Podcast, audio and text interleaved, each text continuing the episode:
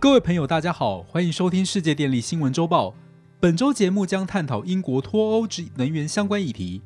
英国脱欧虽然大家耳熟能详，但其中与能源相关的议题，大家可能比较少接触，也较少新闻报道提及。所以将在本次周报时间跟大家分享英国脱欧之能源相关议题。什么是英国脱欧呢？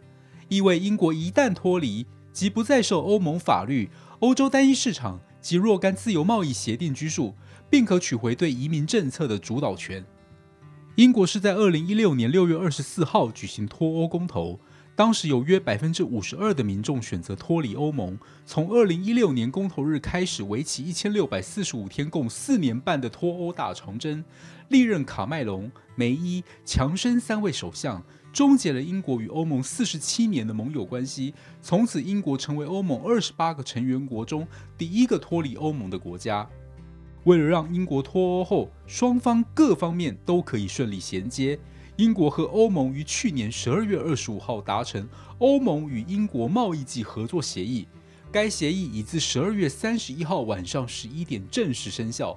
协议内容涵盖范围很广，包括商品和服务贸易、投资。竞争、税收、交通、能源、渔业等各方面，其中与能源相关的条约分成四点，与大家说一说。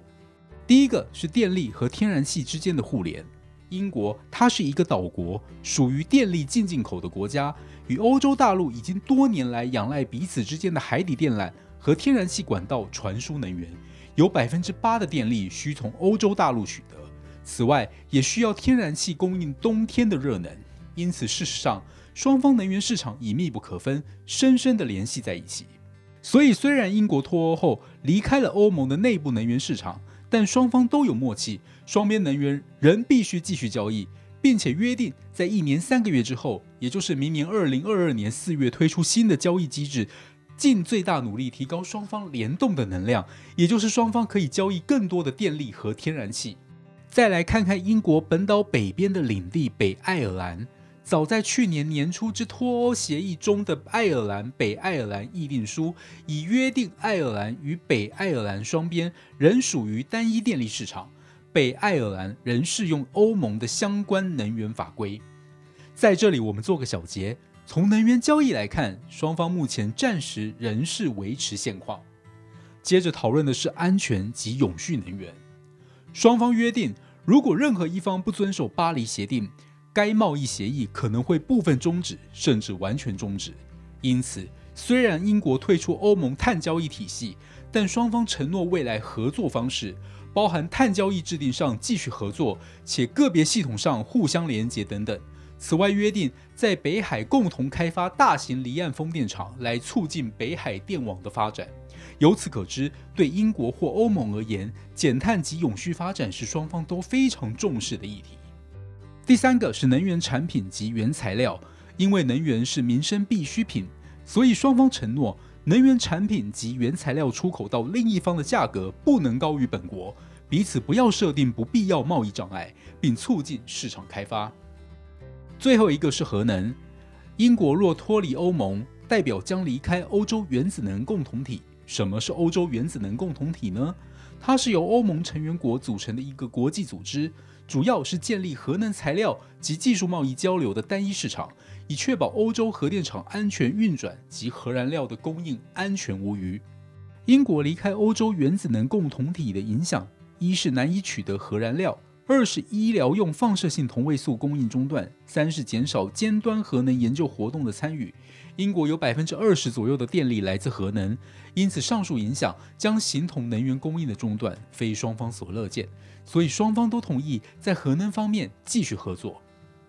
除了以上四点，有一点特别要注意的就是，该协议的能源章节与渔权章节都将于二零二六年六月二十六号终止适用。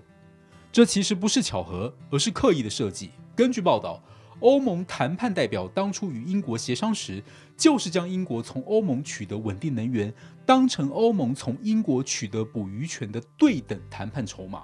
对英国来说，海权作为领土主权的延伸，渔业谈判关乎着国家主权的完整性。但就欧盟而言，英国临近海域的渔业资源富饶，如果丧失了在此捕鱼的权利，欧盟的渔业贸易。可能产生莫大损失。因此，英国在这领域做了很大让步，让欧盟保留对英国水域的大量使用权。这比英国最初的要求要多更多。英国若于截止日后要继续与欧盟协商捕鱼权，则英国的能源取得很可能受到欧盟压制。英国在能源上对欧盟的依赖，将使得英国在捕鱼权谈判上趋于弱势。综合以上报道，本协议对于英国这样一个岛国，我们可以发现，能源稳定供应且不能中断是一件非常重要的事情。所以，双方电力与天然气交易以及核能合作仍将持续进行。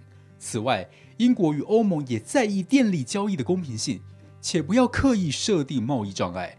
最后，双方也为了在气候变迁方面共同努力，也同意在巴黎协定基础上继续合作。至于后续双方会有什么新的发展，我们也将密切留意，并且跟大家分享。若喜欢我们的频道，请不要吝啬与好朋友分享哦。以上是本周世界电力新闻周报的整理报道，下周再会。